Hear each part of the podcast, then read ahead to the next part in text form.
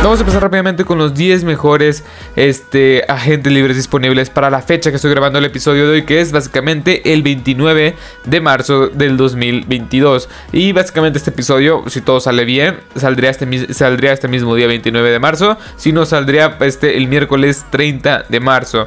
Pero bueno. Básicamente estaremos hablando sobre los 10 mejores agentes libres disponibles que quedan este, en esta recesión de temporada 2022. Recordemos que hace un par de semanas, más o menos, 3 de 2, 3 semanas, empezó la agencia libre. Y estos son los jugadores que restaron, por así decirlo, los jugadores que quedan como agentes libres, los mejores talentos que no tienen contrato hoy por hoy en la, en la, en la NFL. Estos son mis 10 jugadores favoritos, por así decirlo, los 10 mejores que, que yo veo este, disponibles. Y pues vamos a empezar rápidamente. Bueno, antes de empezar, recuerden que este, este canal lo pueden encontrar también en Facebook, en Instagram, en TikTok, este, en Apple Podcast, Google Podcast, en Anchor, Spotify, también aquí en YouTube. Este. Y todas las plataformas se pueden encontrar como Marcelo Sá. Estará apareciendo la misma foto del canal. También cabe recalcar que en Instagram y en Facebook subo noticias casi casi al instante. Todo alrededor de la NFL. Y en todos los canales me pueden encontrar como Marcelo Sá.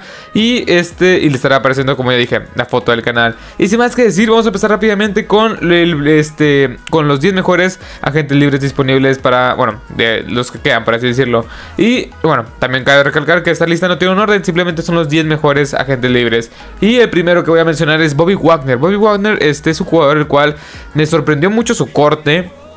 O claramente después vimos que este jugador legendario, mítico linebacker de los Seattle Seahawks, que para mí Salón de la Fama seguro, pues básicamente este fue, eh, fue víctima de una reestructura, no, de una, ¿cómo se llama? Una renovación, para decirlo, de, la plantilla de los Seattle Seahawks. Tiene un otro nombre, pero no, no, me acuerdo el nombre. Pero bueno, Bobby Wagner es un jugador de calidad. Tuvo 170 tacleadas en el 2021, tuvo 7 sacks y este PFF, eh, Pro, Football, Pro Football Focus, lo puso, puso este, una calificación de 71.8 que es bastante buena. Claramente no es la mejor que ha tenido en su carrera. No es de las mejores, no es de los 10 mejores lanebackers hoy por hoy. O sea, en, la calificación como tal. Pero el liderazgo que te aporta y la, productividad, la, la, productividad perdón, que te pueda llegar a aportar este jugador con la experiencia es o sea, es, de mucha valía. Se habla de los Ravens, se habla de los, de los Rams, pero el que tenga este jugador en su plantel va a tener un linebacker de mucha calidad, muy veterano, que no, eso no le quita que sea muy talentoso. Es más, le añade muchísima, este, muchísimo mérito, por decirlo, mucho, mucha, o sea, este, este liderazgo que no todos los jugadores tienen. Pero bueno, Bobby, Bobby Wagner me sorprende para que para esas alturas del mercado esté como agente libre. No creo que dure mucho como agente libre. Después, Devin Clowney. Devin Clowney de ser pick número uno global del 2014, si es del 2014 no me equivoco, a ser ahorita uno de los agentes libres, pues un poco cotizados, por así decirlo. 9 sacks en el 2021, 37 tacleas, 19 golpes a coreback y PFF le puso una calificación de 66.5. Y Devin Clowney se espera mucho de él que, se, que fuera este gran pass rusher, que fuera esta gran ala defensiva, al final entre lesiones, baja de juego y que básicamente nunca pudo encajar en los diversos esquemas defensivos, pues no ha tenido los, grandes números, pero la temporada pasada demostró que puede ser un gran complemento, un gran ala defensiva número 2 y lo demostró con sus 9 sacks, buena productividad, muy bueno contra el ataque terrestre y siendo compañero de Miles Garrett. Me, gustaría, mejor dicho, que este jugador regresara a los Cleveland Browns. Creo que hicieron una gran, una gran pareja. Esto, este, él, este Javier Clowney y este Miles Garrett. Pero creo yo que si llega un equipo con una situación ideal como fue la de los Cleveland Browns, va a ser muy productivo. Pero bueno, vayamos con el siguiente jugador que es Tyron Matthew también. Tyron Matthew está cerca de los 30 años de edad. Bueno, cabe recalcar que todos los jugadores, creo, creo yo, que todos los jugadores están casi los 30 años de edad, si no es que ya lo rebasaron. Pero bueno, Tyron Matthew, este, pues, ¿qué puedo decir de Tyron Matthew? Un safety bastante, bastante, este, bueno. 76 tacleadas, 3 intercepciones, un touchdown de temporada pasada, un touchdown defensivo. Y PFF le dio una calificación de 67.4. Un jugador el cual, si tuviera una palabra que, este, que lo pudiera caracterizar tal cual, sería liderazgo. Este jugador pone orden y pone este instinto en toda esta, en la, en la, defensiva secundaria. Y se veía claro que él era capitán defensivo de esta defensiva de los Chiefs. Y es un jugador el cual quisieras tener en tu plantel. Quizá está pidiendo un poco, o sea, está pidiendo mucho mucho, mucho dinero para la edad para la productividad que ha tenido. Pero malo no es. La edad sí le está llegando, pero creo yo que de unos 3, 4 años muy buenos todavía le quedan a este jugador. Es un jugador el cual, no sé, A mí me hubiera gustado verlo en los Ravens, pero Marcus Williams ya llegó ahí. Así que yo creo que un, destino ideal, entre comillas, sería, eh, no sé, los Raiders. También este, yo he visto que los ponen los Cowboys. Así que el mercado tiene Tyron Matthew. Pero creo yo que este jugador, o la mayoría de estos jugadores, no se han decidido. Pero bueno, Tyron Matthew es uno de los mejores agentes libres disponibles. Después, Stephon Gilmore, un cornerback bastante veterano ya. De 32 años de edad, si no me equivoco. Es un jugador el cual la temporada pasada inició 8 juegos nada más. Jugó, bueno, no pudo jugar con los Patriots, lo, traspasaron, intercambiaron a los Panthers. Y ahí jugó 8 juegos, tuvo 2 intercepciones, en 25 targets, este, eh, nada más, bueno, en su, bueno, en 25 targets que le lanzaron a él, nada más, ¿cómo se permitió 17 recepciones para 159 yardas. Y nada más jugó 304 snaps. Eso te habla un poco de, la, de las lesiones que ha tenido en los últimos dos años, que no se ha podido, no se ha podido mantener sano. PFF, eh, cabe recalcar que le dio una calificación de 77.1, uno de los 15 cornerbacks, o sea, mm, uno de los mejores 15 cornerbacks calificados por eh, Pro Football Focus. Y la verdad es que a pesar de los, de los muy pocos snaps que jugó, 304 snaps y 8 juegos nada más, pues cabe recalcar que es un jugador veterano ya. Sí, es un jugador veterano, pero que te puede aportar ese complemento. No, no puedo decir que todavía este Stephon Gilmore sea este, este principal cornerback en una defensiva, la verdad. No, no, ya no lo veo así, me cuesta trabajo creerlo. No digo, no dudo, no dudo la verdad que lo pueda llegar a hacer, pero en mi opinión, este, yo ya no lo veo como un principal cornerback. Puedo ser un complemento, no sé, este quizá también los Dallas Cowboys que ocupan defensiva secundaria con este Trevon Dix, eh, en otros, en otros, no sé, en los Buffalo Bills, que con este Travis White, o sea, hay varios, hay varios, este, situaciones ideales para este jugador. Pueden pass rush, eso implica intercepciones y, este, que puedas hacer jugadas claves como cornerback. Y creo que este, este Fon Gilmore todavía le quedan unos 2-3 años. Este, tiene 32 años de edad, si no me equivoco. Así que Stephon Gilmore es uno de los mejores esta gente libres eh, disponibles. Después, Melvin Ingram tercero pasó, la, pasó la gran parte de la temporada pasada con los Steelers. Después se fue, lo traspasaron, si no me equivoco, a los Chiefs. Y ahí terminó con dos sacks, 25 tacleadas, 11 eh, golpes a coreback. ¿Y qué puedo decir de este, de este, de este jugador? Es bastante bueno, o sea, creo yo, yo no, no es bastante bueno en el sentido que te va a producir 15 sacks por temporada. De hecho, tiene 33 años de edad. PFF le puso una calificación de 80.9. Es un juego el cual, a partir de que llegó la defensiva de los Chiefs, esta defensiva de los Chiefs fue o sea, monumentalmente fue muchísimo mejor. O sea, fue mejor presión de coreback. Hay jugadas clave que él hace contra el ataque terrestre. Hay una que muchos recordarán que fue contra los Broncos de Denver que provoca un balón suelto y, Nick Bolton lo recupera y se va al touchdown. Este jugador te porta muchísimo. Creo yo que un contrato de un año, 5 millones de dólares, vendría bastante bien. Complementando también una unidad defensiva que tenga su primer elemento. No me sorprendería para nada que llegara a los Cleveland Browns.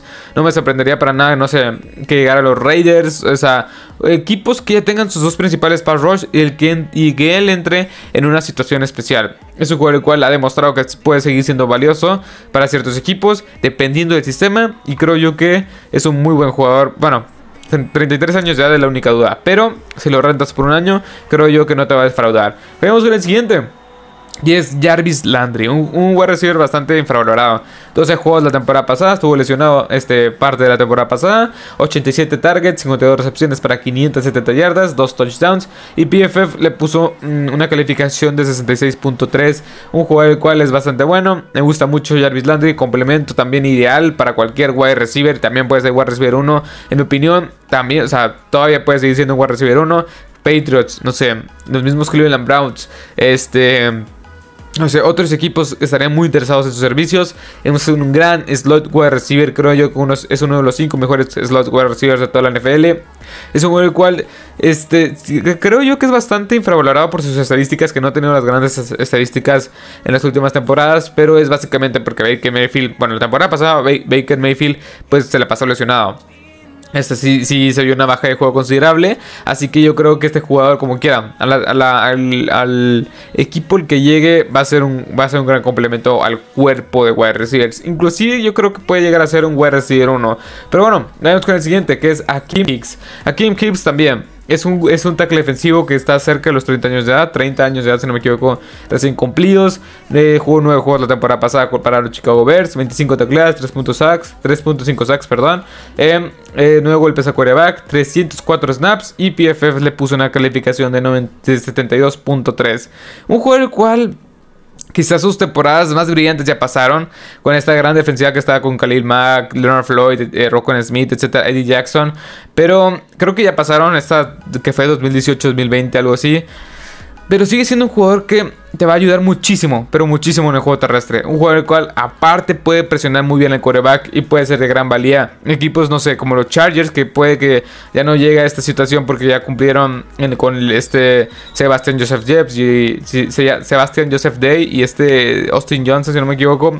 Pero otros equipos, no sé con, con, esquemas 3-4, por ejemplo, los Broncos de Denver no me sorprendería para nada que invirtieran en él. Y la verdad rendiría bastante bien. Quizá no como el principal tackle defensivo porque ya está DJ Jones ahí, pero sí como en segundo. En un sistema 3-4 es, lo que mejor sabe usar, es lo que, perdón, es lo que mejor sabe jugar este jugador.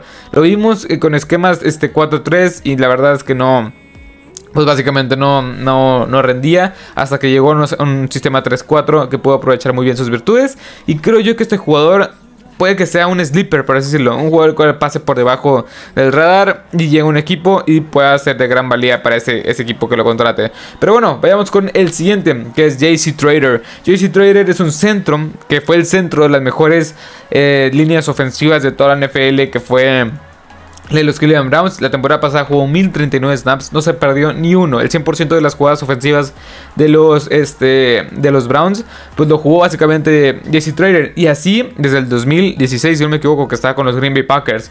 Así que a PFF le dio una calificación de 78.7, uno de los mejores centros de toda la NFL. Creo yo que este jugador también está pasando muy por debajo del radar. Hay equipos que, no sé, los Cowboys también con Tyler Baez, que no sabemos qué tenemos con él. Bueno, que no saben los Cowboys que tienen con él. Eh, no sé, ahorita no se me ocurren varios, o sea, no se me ocurren varios nombres, no sé, eh, también esto, el equipo de Washington, los Washington Commanders, también con, con la salida de su centro titular, bueno, JC Trader llegaría también bastante bien. Pero bueno, JC Trader te ayuda muchísimo en el juego terrestre y protección de pase. Un jugador el cual ha sido muy probado a lo largo de los últimos 5 o 6 años, yo creo. Es de los jugadores más infravalorados de toda la NFL. Pero bueno, vayamos con los últimos dos, que es este, el siguiente es Dwayne Brown. Dwayne Brown también Aquí lo que puesto es una renta de un año, dos años a lo mucho. Y estoy exagerando cuando digo dos años. Un jugador el cual tiene 36 años de edad hoy por hoy, pero en agosto cumple 37. Este PFF le dio una calificación de 71.5. Jugador el cual ha sido constante. No te puede dar la temporada de LOL Pro, pero sí la del Pro Bowl. ¿A qué me refiero con esto? Un jugador el cual te puede cumplir muy, pero que muy bien. O sea, es un tackle izquierdo bastante bueno. O sea, es el mejor elemento de los últimos tres años de la línea ofensiva de los Seahawks. Cabe recalcar eso. Así que, Dwayne Brown creo yo que, no sé, un equipo que esté o sea, desesperado por un tackle ofensivo, que se le haya lesionado el primero, el segundo y hasta el tercero, no sé, pues básicamente lo contratas y te va a dar estabilidad pura. O sea, te va, te va, a, dar un muy buen año en el sentido de que no, no, no, te vas a tener que preocupar por esa, por esa, por esa baja, por así decirlo, por esa, por esa posición.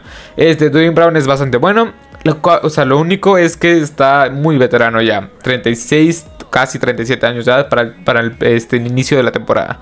Eh, después Robert Gosky, pero aquí tenía un asterisco porque no sé qué, no sé qué pensar de Rob, Rob O sea, Ahorita se habla que se va a retirar, ahorita se habla que podría regresar, pero básicamente si regresa, o sea, está como gente libre, así que lo, que lo tenía que poner en esta lista. Tuvo 55 recepciones, 802 yardas, 14.6 yardas por recepción, 6 touchdowns y esto nada más en 12 juegos, que fácilmente si hubiera jugado toda la temporada hubiera terminado como con más de 1000 yardas. Y esto tiene y este jugador tiene 33 años de edad. Esto también es la este incertidumbre. Robert Gronkowski cabe recalcar que todos sabemos que este jugador va a llegar a, la situación con Tom Brady, va a llegar a los Tampa Bay Buccaneers. es claro, es claro, todos sabemos que este pues, va a llegar con su con su compadre, que con, este Tom Brady y yo creo que este jugador, por eso puse el este, como asterisco, o sea, este jugador sí está como gente libre, pero ya está apartado por un equipo, por así decirlo, más que nada por Tom Brady. Pero bueno,